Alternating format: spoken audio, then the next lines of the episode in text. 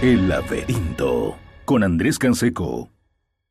Querido Andrés, nuevamente gracias por la invitación y bueno, en realidad el micrófono es todo tuyo. Tenemos una charla muy especial que es precisamente para hablar de la lectura como un arma en favor de la crítica, precisamente como la lectura como ese respaldo para enfrentarse a lo que está mal y también para poder eh, dar eco a las cosas que están bien. Estoy seguro que todos vamos a disfrutar esta charla muchísimas gracias nuevamente de nombre de la librería. Gracias, querido Eduardo, y agradecerte, Eduardo, y agradecerle también a Carlos por, por, esta invitación, estar nuevamente acá en la, en la Feria del Libro para poder ah, hablar. Eh, como siempre, este es, como les decía, un gusto eh, dentro de todo este ambiente, este, dentro de todas estas jornadas que hay de, de, de, libros, de cosas que podemos conseguir, de cosas que podemos compartir, de cosas que podemos discutir y sobre todo de cosas que podemos pensar. Y es esa hoy la labor un poco porque todos podemos quedarnos un poco, eh, un, poco obnubilados por la cantidad de cosas que podemos ver en los libros, la cantidad de cosas que podemos encontrar y la cantidad de herramientas que nos pueden brindar. Y ese es el primer punto del que quisiera hablar hoy. ¿De qué nos sirve este mundo de los libros en, el mundo de la crítica? Nosotros, como ya, como ya se imaginarán, no solamente por el contexto nacional, latinoamericano, no solamente geográfico, sino también temporal, como seres humanos hemos estado siempre rodeados de problemáticas de todo, de todo tipo. Algunas que, como lo hemos dicho varias veces, eh, son ajenas al tiempo, los problemas del ser, los problemas de la muerte, los problemas de cómo organizarnos, los problemas éticos, los problemas morales, pero también problemas que van surgiendo con, los, eh, con las situaciones de cada siglo, inclusive de cada generación.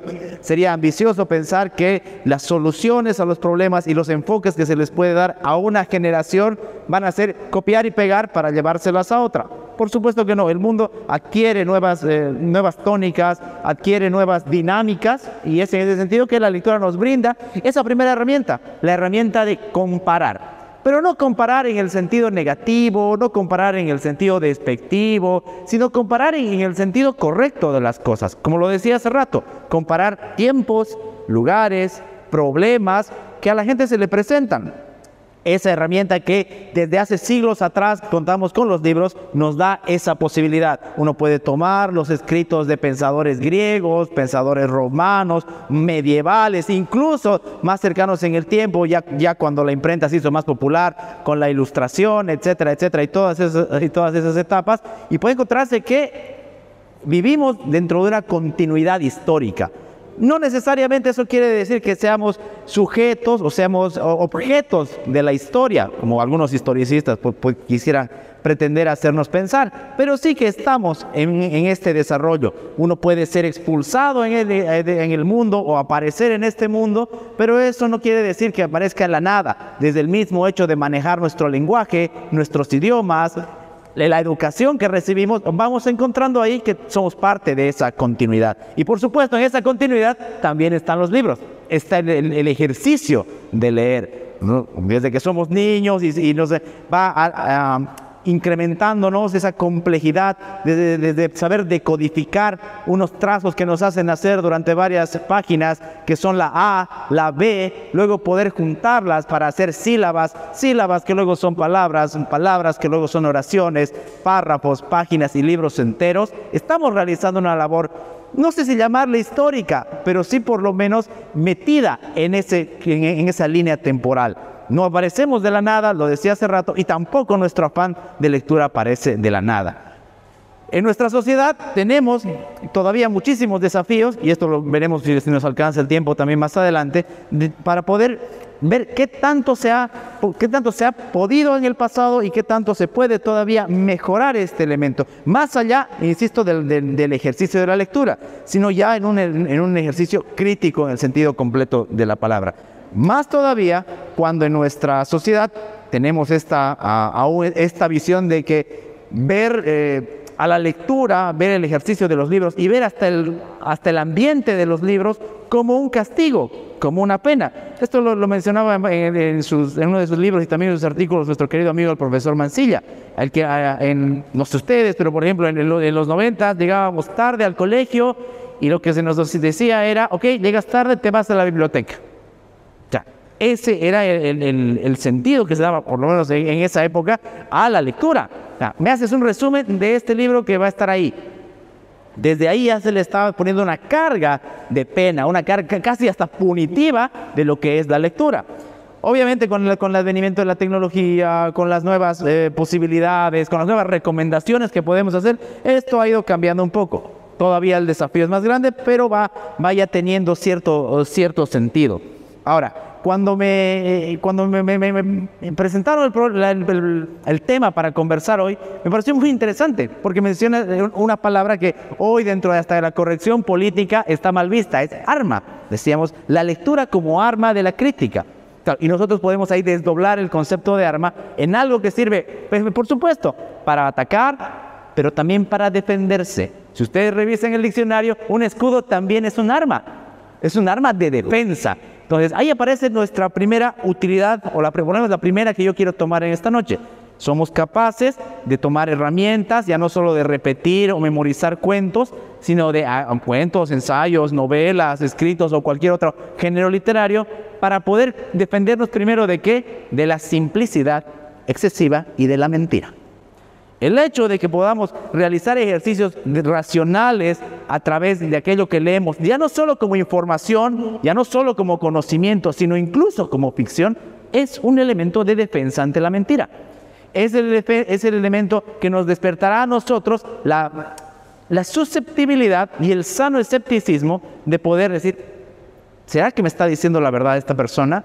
¿Será que todo lo que me dice mi maestro es necesariamente cierto? ¿Será que lo que dicen mis amigos o lo que sale en un video de 30 segundos es real 100%? O peor aún, ¿será cierto todo lo que me dice mi líder sindical o mi político de turno? A ver, veremos, busquemos información, leamos. Entonces, eso, esa es una herramienta que parece básica, parece sencilla, pero tiene, tiene pienso yo, un largo, eh, un, largo, un largo camino, trayecto todavía que tener para poder arraigarse. Sin duda lo, que, también hay, que ver es sobre qué podemos hacer esta crítica. Y aquí se abre una paradoja interesante. Así como se puede hacer filosofía de todo, decía Jean-Paul Sartre, que se puede hacer filosofía del, licor de albaricoque que me, que me está trayendo ese mesero y también sobre el mesero que me está trayendo el licor. Lo mismo se puede pasar con la crítica. Podemos hacer una crítica de carácter literario, lógicamente estamos en, una feria del libro. Podemos hacer crítica de carácter social y político, a nuestra manera también en estos últimos años. La polarización, los distintos problemas sociales en Bolivia nos han llevado a eso. Que hay, por supuesto, mucho más que trabajar, estoy de acuerdo, pero nos ha llevado a eso. Podemos hacer crítica de cine, podemos hacer crítica artística, estética, de toda clase. ¿de, qué nos ayuda la lectura? Lo decíamos hace rato. Primero, la condición de que la verdad no está necesariamente escrita en, oro y con mayúscula de parte de quienes nos la venden, o peor aún, de quienes nos la imponen. Podemos aceptar desde una visión más tolerante inclusive algo tan básico, no ni siquiera lo que está en los libros, sino algo tan sencillo como lo que es escoger un libro.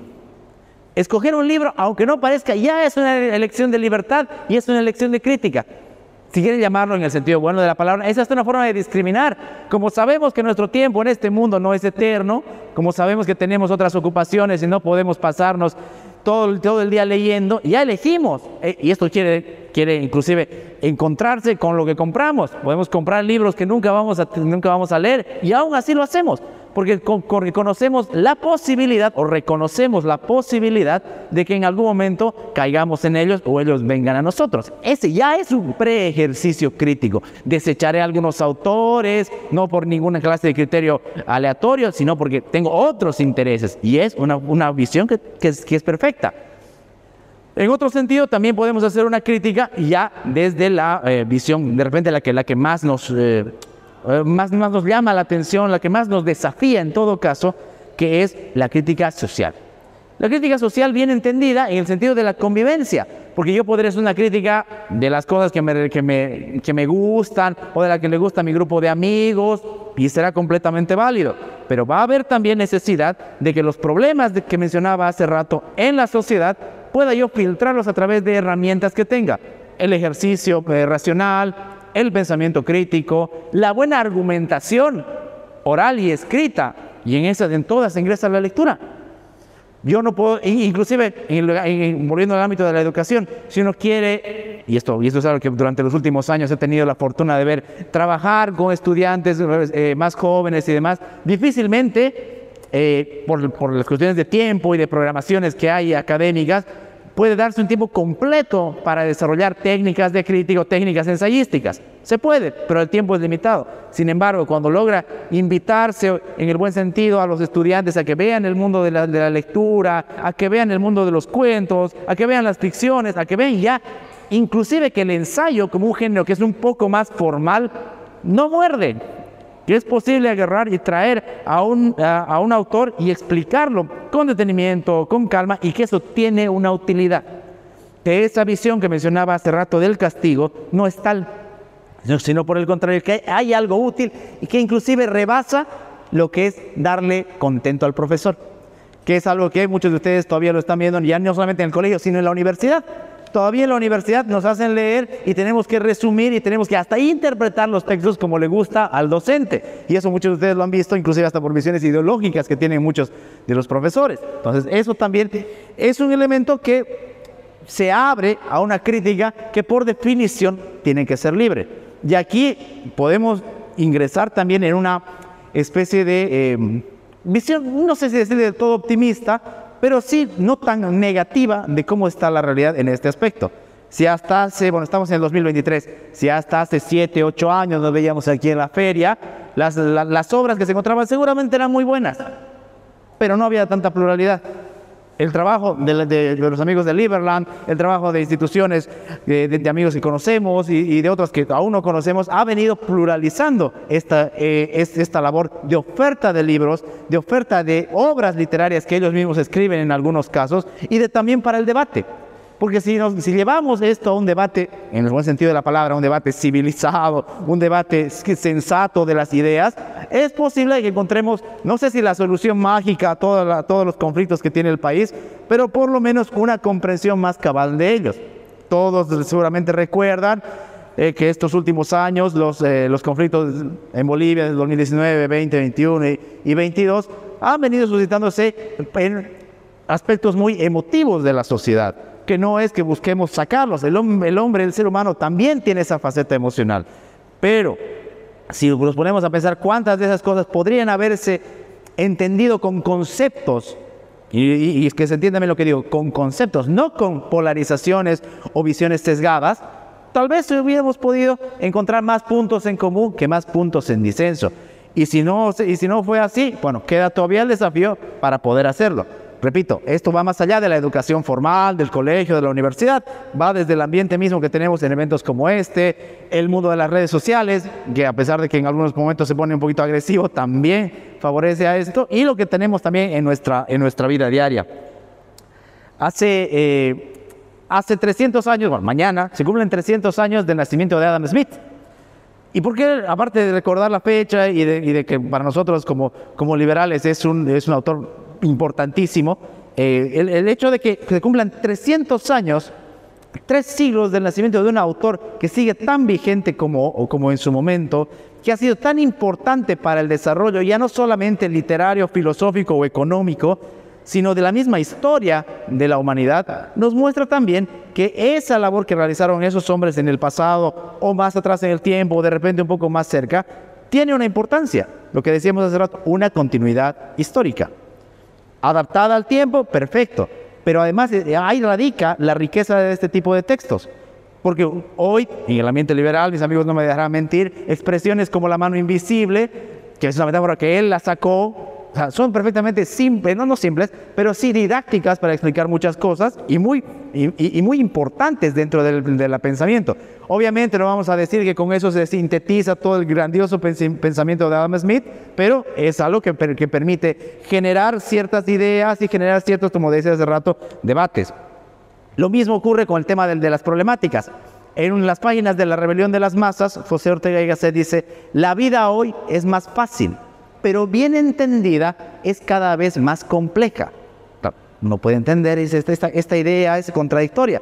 Pero no, lo que, lo que menciona Ortega y Gasset es que hoy, por ejemplo, no nos estamos preocupando de grandes hambrunas, porque no quiere decir que no haya hambre en el mundo, no nos estamos ocupando de enfermedades de carácter que puedan amenazar la humanidad, salvando lo que pasó hace tres años, aunque sigue habiendo guerras, no estamos como en el periodo del siglo XX, de la primera mitad del siglo XX, la pobreza inclusive ha reducido en el mundo, podríamos entender que el mundo es más fácil, pero siguen apareciendo problemas.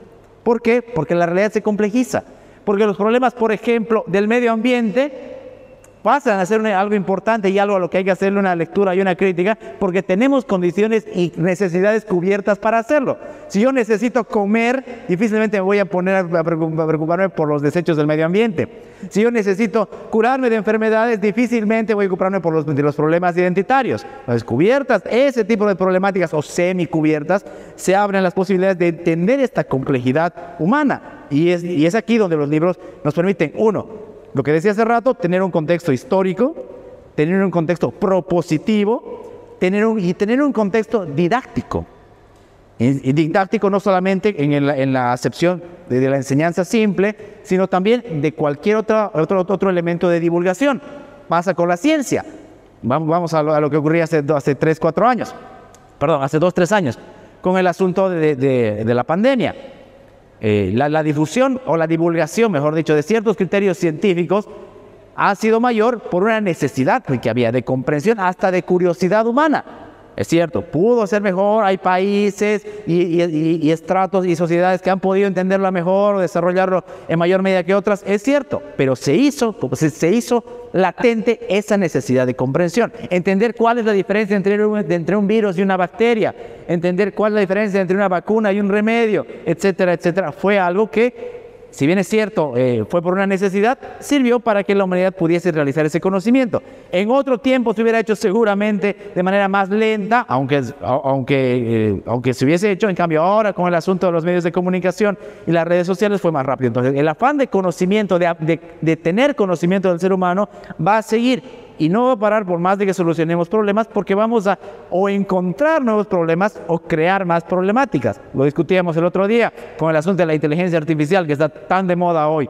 entender, por ejemplo, qué es el concepto de inteligencia, cómo se entendía la inteligencia en, los siglos anteriores, cómo veían los grandes pensadores del pasado el asunto de la inteligencia, nos brinda herramientas para poder tener cierto, cierta base conceptual. No quiere decir que lo tomemos como Biblia, que no lo interpelemos, obviamente que no es eso, pero brinda esa herramienta. Recordaba además la posibilidad, ¿cómo estamos de tiempo? Eh, recordaba además cómo es esta, este asunto de, la, de, las transformaciones, hace rato lo decía. Y lo recordaba porque otro día veía, uno de los, veía en uno de los stands un libro que a mí me gusta mucho, eh, es de Pérez Reverte. No sé si es un libro más conocido, creo que lejos está de serlo, pero se llama Hombres Buenos. El libro es una, como varias novelas de Pérez Reverte, está ambientado en un hecho histórico. Cuenta la historia de dos académicos de la, de la Real Academia Española que viajan a Francia en una misión básicamente secreta para llevarse a España los volúmenes de la enciclopedia eh, de Diderot, de Voltaire y demás, porque ese libro estaba prohibido en España, obviamente por todo lo, antimonárquico que era. Y, lo reveía el libro porque esa visión de que ya se sentía en Francia y que en España no pudo, eh, no, no, pudo florecer de la misma manera, más allá de las cosas buenas y, malas que tuvo la Revolución Francesa, muestra cómo este, este afán de la lectura y de, de los libros sí pudo, tuvo en corto tiempo, 20, 30 años, una importancia en la transformación de un modelo, ya no solamente para Francia, sino para lo que es la humanidad hoy. Podríamos discutir largamente si la, Revolución Francesa se hubiese dado sin los hombres de la Ilustración, sin los escritores de la Ilustración. Es probable que sí, pero no de la misma manera. Entonces, este asunto también muestra cómo las sociedades se transforman a través de, su, de su labor crítica, no solamente de la lectura, sino también de la producción literaria. Hoy tenemos la posibilidad de encontrarnos frente a medios que nos permiten opinar, lo decíamos hace rato, a forma de video, pero también de manera escrita. Cuando muchos de ustedes han publicado, ya sea a manera de, publicaciones cortas o ensayos o, o diferentes formatos, ideas que buscan mostrar realidades. eh, han superado la, la, visión del copiar y pegar, del resumir que se solía hacer en nuestros tiempos, sino ya yendo hacia una visión que permite una generación de ideas. Ahí entra, por ejemplo, también la posibilidad de que nosotros sepamos que esto no es un camino terminado. Nosotros mismos somos revisores de lo que hemos sido. Hablando de críticas, somos nuestros primeros críticos.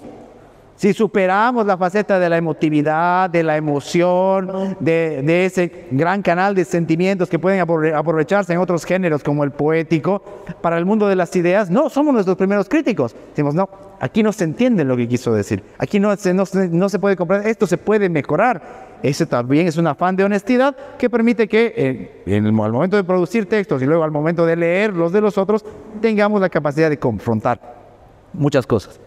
ah, ah sí, lo decía también, eh, también hace rato, eh, este asunto de, la, lectura como un elemento de, construcción a la crítica no quiere decir volverse un partidario de manuales o de, o de textos que se pueden considerar sagrados dentro de alguna idea, más allá de la religión, que también entra. Yo podría decir que las personas tienen el completo derecho a interpretar el mundo según la Biblia, el Corán o la, o la, o el Torah, o la Torah. Pero en, en ese sentido, eh, si entendemos lo que decía, la complejidad del mundo, hay otra necesidad de complementar esas cosas sin, sin poder eh, negar la existencia y la importancia de esos textos. Insisto, eh, estamos en un mundo que nos muestra que nuestras identidades cada vez son más complicadas de entender.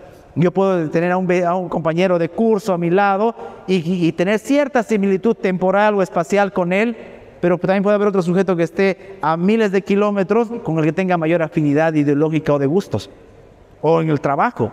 Entonces, esa suerte de comunidades diferentes en las que vivimos también ha, ha facilitado el intercambio de ideas. No se olviden también que justamente muchas de las cosas que por las que la, lectura en el sentido libre y abierto es mal vista por, por, seres autoritarios o por la censura, ya sea religiosa o política, es porque impide la, la pluralidad de visiones.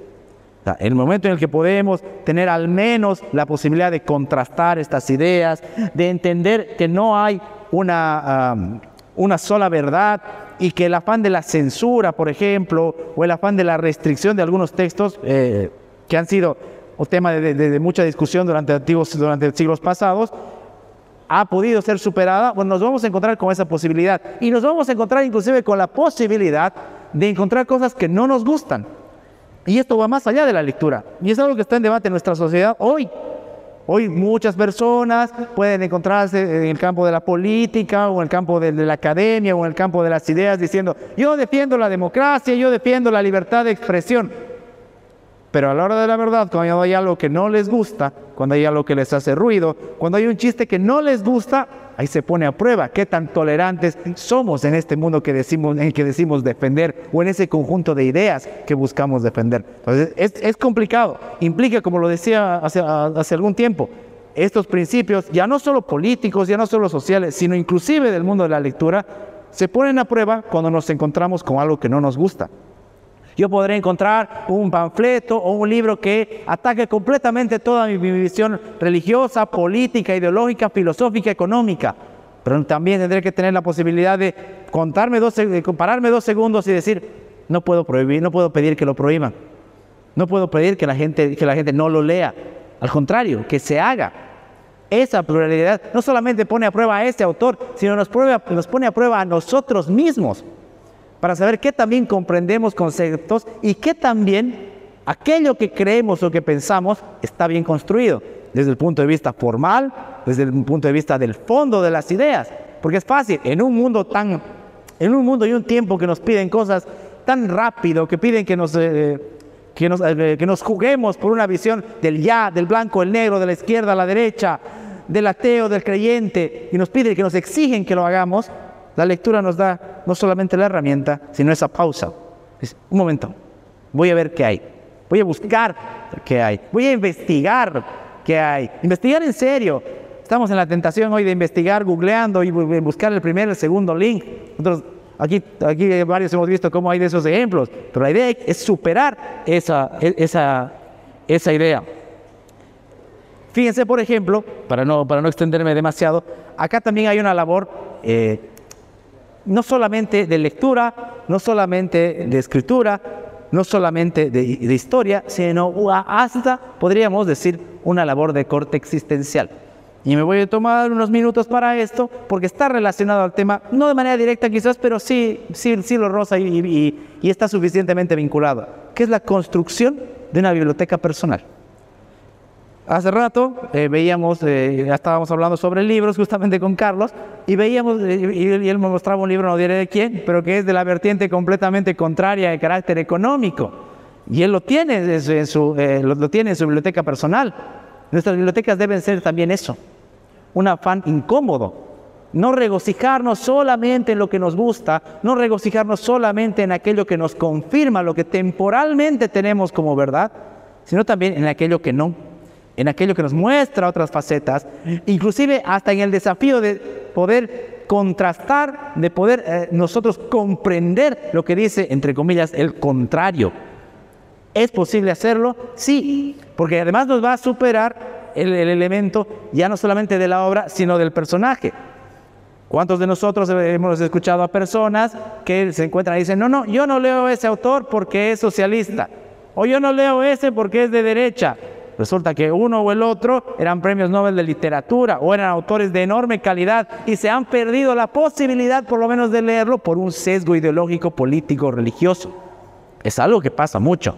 Y, claro, y, nosotros lo, podemos, lo podemos ahora entender, nosotros estamos en, este, en esta feria del libro donde hay distintas ofertas, pero miremos hacia nuestras casas, miremos hacia nuestra educación y vamos a ver que eso ha habido más de lo que parece. Ahora sí, finalmente, eh, si decías hace rato que, que, que el afán de la construcción de la biblioteca es importante, también lo es el valor de leer. Claro, uno dice leer nos gusta, para nosotros nos produce un placer, pero también es un esfuerzo. Es un esfuerzo temporal, es un esfuerzo de comprensión. Eh, a, mí me encanta escucharlo al programa de Alejandro Dolina, de La venganza será terrible, y hay un clip que es ultra viral de él ya hace años, y es de un programa de los 90, si no me equivoco, del 94. Él dice, a la gente no le gusta leer, le gusta haber leído. Porque a la gente le gustaría acabar con todo e, e, ese procedimiento largo de noches en desvelo, de páginas avanzadas, de veces que se retrocede, para poder decir, ya leí tal obra. ¿La leíste tú? ¿La encontraste? ¿La entendí? ¿La entendiste? ¿La encontraste? Pero no le gusta a veces ese esfuerzo. ¿Cuántos de nosotros hemos pasado largas noches intentando comprender o hasta renunciando a algunos volúmenes que no tienen nada de malo, porque no, porque no han compatibilizado con nosotros? Entonces, ahí está un esfuerzo. Insisto, en un mundo en que nos pide las cosas rápidas, en un mundo en el que la fugacidad parece ser la tendencia en el que todo quiere ser explicado en 30 segundos, en un minuto, y perderse en 24 horas o 48 de un estado o de una publicación, los libros nos muestran que, las cosas pueden, que las cosas, las ideas y hasta las formas pueden vencer al tiempo. Pueden permanecer en ese tiempo y puede además vencer al olvido. Finalmente, ahora, ahora sí, finalmente, eh, la invitación es en general más, una, que, una, que una incitación a, que todos vayamos a, comprar libros y demás, que está muy bien, pueden comprar los libros de Liberland, que son muy buenos, está bien, pueden comprarlos en, su, en su librería o acá en la feria. Más allá de eso, es la idea que nosotros reveamos cómo concebimos el afán de la lectura. ¿Qué es entretenimiento? Está perfecto, a mí me encanta pero también tiene una herramienta y a veces intencional en el caso de las, de las obras de carácter social y político y a veces casi sutil, subrepticio en, las otras, en el otro tipo de obras, que es darnos herramientas de comprensión para la realidad. Darnos la herramienta para poder entender el mundo que tenemos, explicarlo y criticarlo. Porque también está eso, se nos dice que, que, que, no, que no debemos criticar nada, no, hay que salir a criticar hay en el buen sentido de la palabra, hay que salir a, mirar y a, juzgar al mundo, siempre conscientes de que el mundo también nos puede juzgar a nosotros. Agradecerles a todos por, su tiempo, por haberme escuchado, agradecer a, Eduardo y a Carlos de, de, Liberland, porque ha sido un verdadero placer haber compartido con ustedes estas disquisiciones. Eh, como ya mencionó Andrés, mucha gente muy amiga de la librería, nos servimos al liberalismo. Y lamentablemente el liberalismo ha recibido mucha mala publicidad en los últimos años, aunque eso está cambiando. Y en parte ver tantos libros liberales, no solo en nuestra librería, sino en todas las librerías, más allá de que sean competencia para nuestra librería, constituyen una prueba de que estas ideas están avanzando poco a poco. Y me agrada que estén avanzando por justamente el tema que hoy nos invita, la crítica. A mí me sorprende que muchos libros actuales de economía, filosofía, tengan la palabra en su título de contra, porque parece que siempre tenemos que estar contra las malas ideas que lamentablemente se han por de la sociedad. Que quieren poner una renta básica universal para que todos vivan del Estado, hay un libro contra la renta básica que se publicó en 2015. Que alguien puede dudar de las vigencias hoy en día de Karl Marx, creo que no se puede. Porque aunque creamos que el comunismo real ha fracasado y ha fracasado en la práctica, las ideas la forma en que se desarrolla la filosofía, la sociología, etcétera, de Marx siguen impregnadas en muchos autores. Y justamente también estamos poniendo a la venta Anti-Marx, una crítica de 1500 páginas, 1700, ¿cuántos eran? 96, creo que hemos contado, ¿no? Contra el pensamiento marxista. Y la lectura y también la escritura de esos libros constituye una crítica contra esas malas ideas. Porque al liberalismo hay que usar la lectura como escudo, como algo, como mencionaba Andrés, y también ese ha sido el compromiso, el lucro también, pero también ese ha sido el compromiso de nuestra librería. Así que nada, eso era lo que queríamos decir sobre librería Sí, oh, qué chido. Sí, sí, eh, rápido. Mencionabas el concepto del contra. Y es muy importante eso. Hay un, libro de, del filósofo argentino Tomás Abraham que se llama El presente absoluto. Y en la parte final él genera una especie de léxico, de glosario. Y ahí, y ahí pone la palabra contraopinión y lo pone muy claro, dice, la contraopinión no es opinar en contra necesariamente, sino es opinar desde una perspectiva propia. Y es justamente eso lo que ustedes, lo que mencionaban y también lo que durante los siguientes minutos, anteriores minutos se decía. Eh, opinar en contra no es necesariamente ir como un incendiario y a decir que es, que es un polo positivo o negativo, blanco y negro, sino es crear una opinión y una visión particular, asumir el riesgo, sí, pero también la valentía de no ser simples repetidores de visiones del otro. Y con eso eh, abro el espacio de preguntas. Tal vez si alguien tiene alguna pregunta respecto de lo que se está conversando.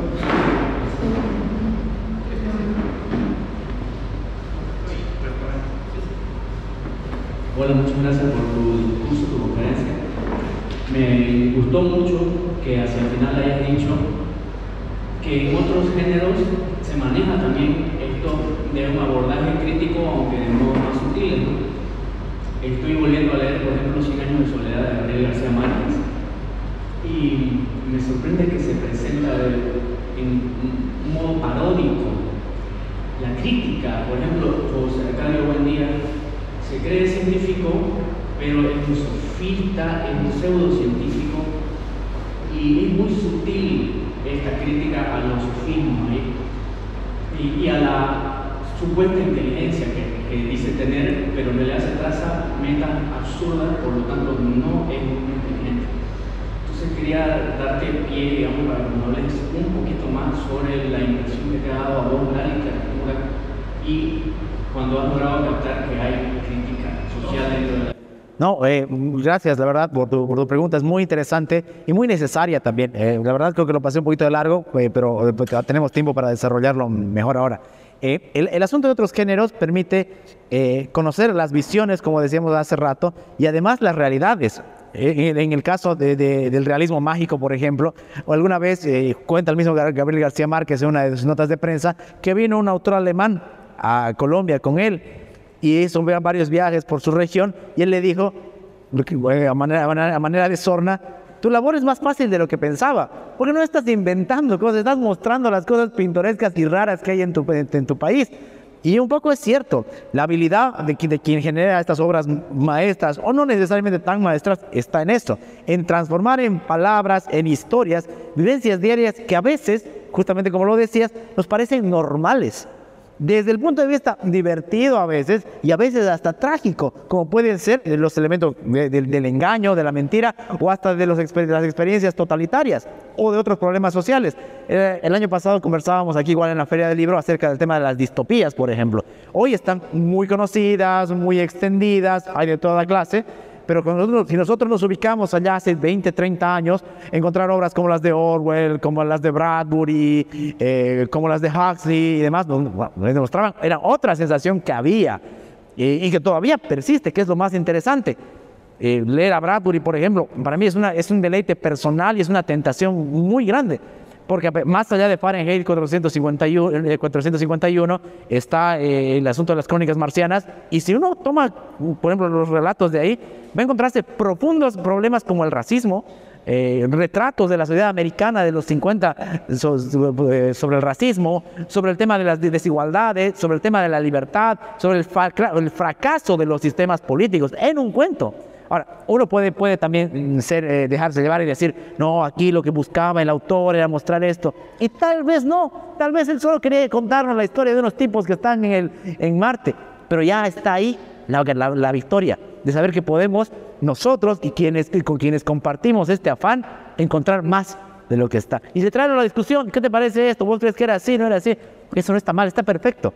Y ahí, vuelvo a lo que decías, eh, los otros géneros de la ficción tienen un, gran peso también.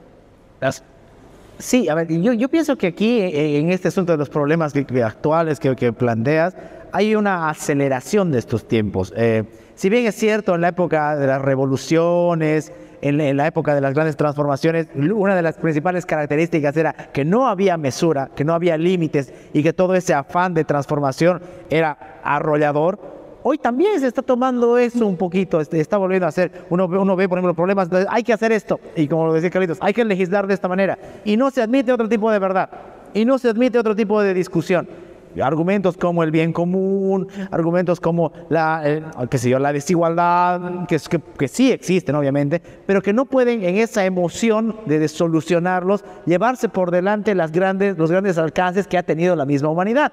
Lo decías hace rato como ese ejemplo, el problema de, de, la alimentación y del hambre en el mundo. Ok, si yo voy a empezar a generar políticas, y seguramente entrará un poquito más la respuesta de Carlos, que es más experto en eso, de carácter económico, que restrinjan un modelo que ha permitido ese avance, no perfecto, pero sí importante con los años, entonces me estaré pegando no solamente un tiro en el pie, sino me estoy lanzando al abismo.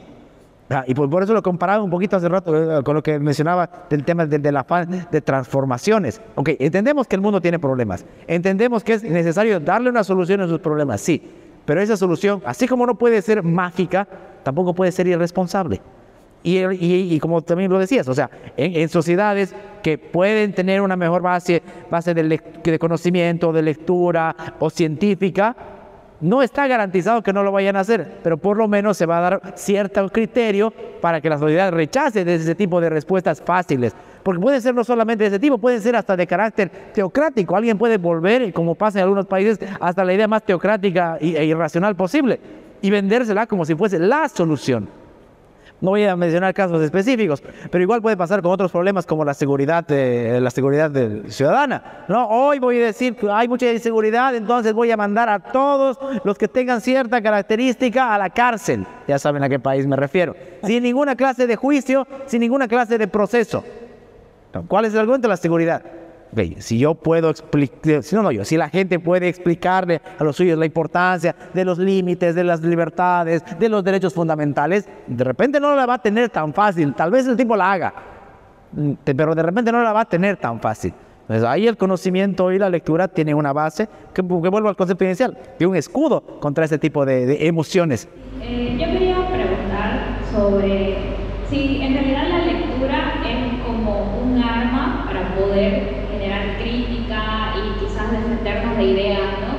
Este, si hoy en la actualidad los jóvenes en realidad de esta generación ni siquiera podemos ver un video de media hora, 10 minutos, vemos un TikTok de 3 segundos y ya lo pasamos, o sea, ¿cuáles vendrían a ser los retos para la lectura para que continúe siendo un arma, ¿no? como así decirlo, de defensa?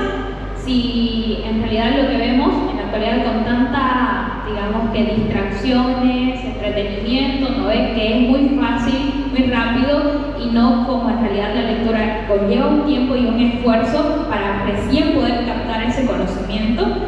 Y entonces, ¿de, qué manera podríamos, no sé, este, seguir manteniéndose este, este año, ¿no? que siga vigente? Lo, que apuntas es muy cierto, ¿no? O sea, y como lo decía hace rato, o sea, en el afán, en el trabajo de, la educación que uno lleva, lo nota. Pero también nota que hay una, una valoración que se tiene que hacer, primero de carácter, eh, yo diría casi ontológico y existencial. El hecho de que nuestra vida es irrepetible, e, es única, irrepetible, Y en este tiempo que tengo, y que encima no es certero de cuándo, cuán largo será, tengo la posibilidad de disfrutar, de comprender, de explicar y de compartir ciertas cosas. Hoy utilizamos el término compartir en el sentido de redes sociales, pero ya no lo entendemos en el, concepto real de lo que era sentarnos con alguien a, poder, a, poder eh, discutir, hablar, recomendar. Mira, mira cómo es eso, ¿no? Hasta, el, hasta el acto de recomendar un libro tiene, un, tiene un aire tan, tan especial que ya no lo notamos tanto. No es lo mismo que yo me siente en la casa y diga, ¿has visto esto? Tomalo, a que le mande un WhatsApp y le diga, a ver, chequea el link. O sea, está muy bien, a veces va a ser muy bueno el link y se me manda el PDF mejor. pero mejor será, pero también está el, el otro valor. Y entonces ahí es donde creo que pienso que se puede hacer algo.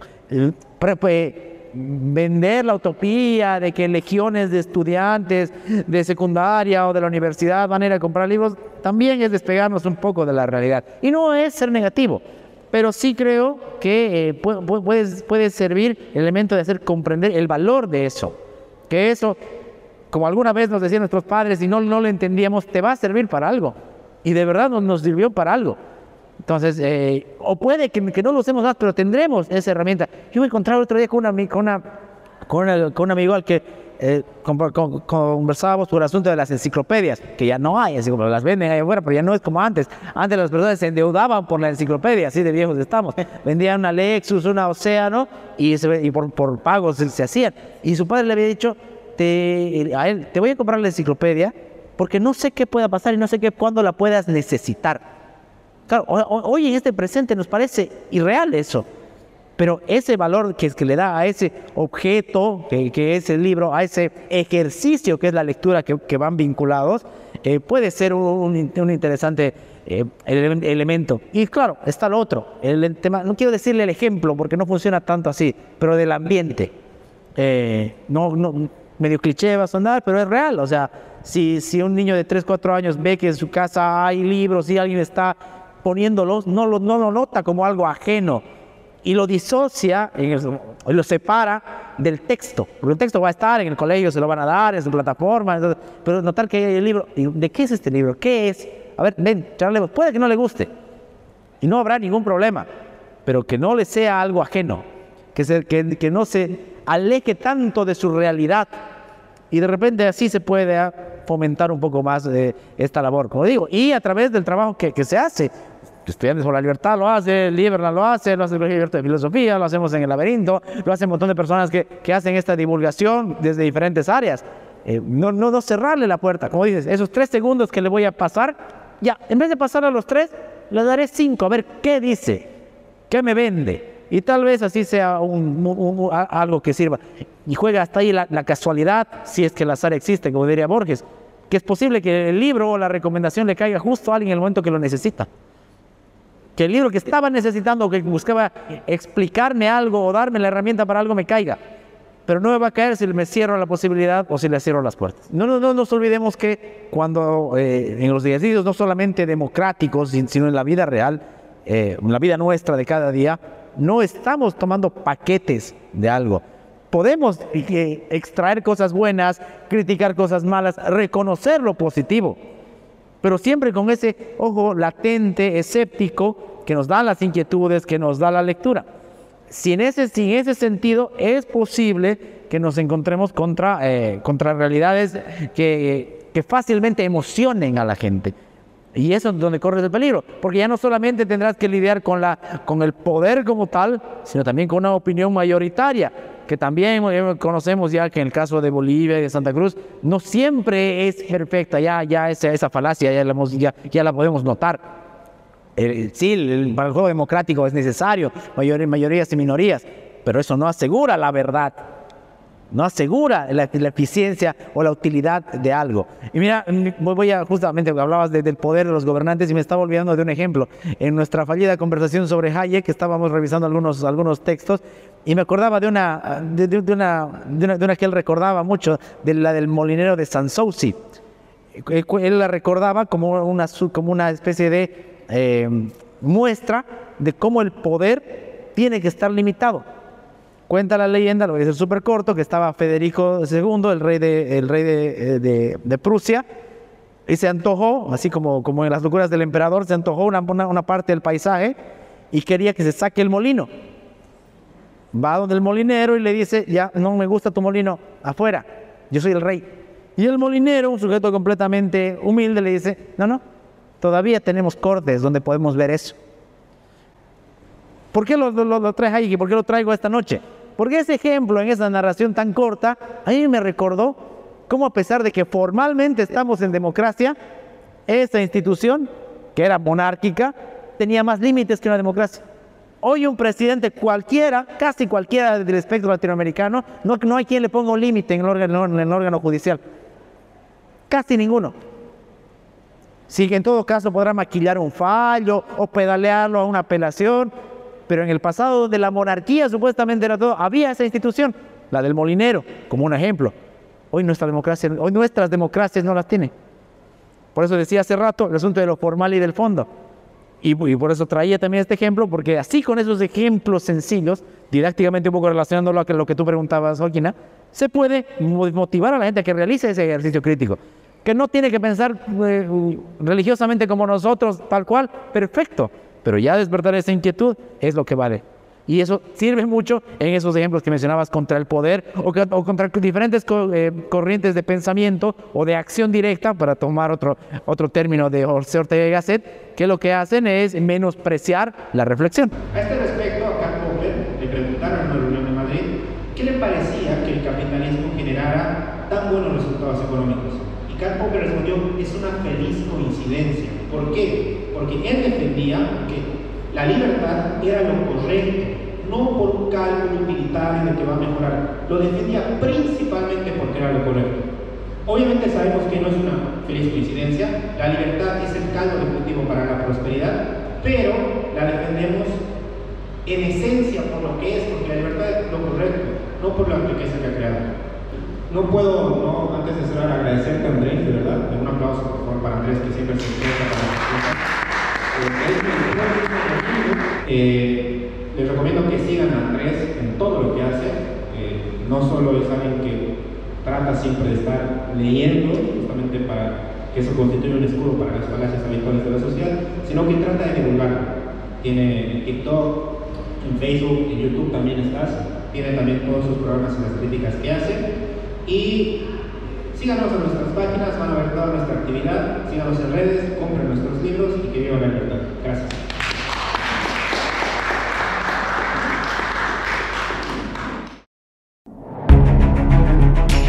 El laberinto con Andrés Canseco.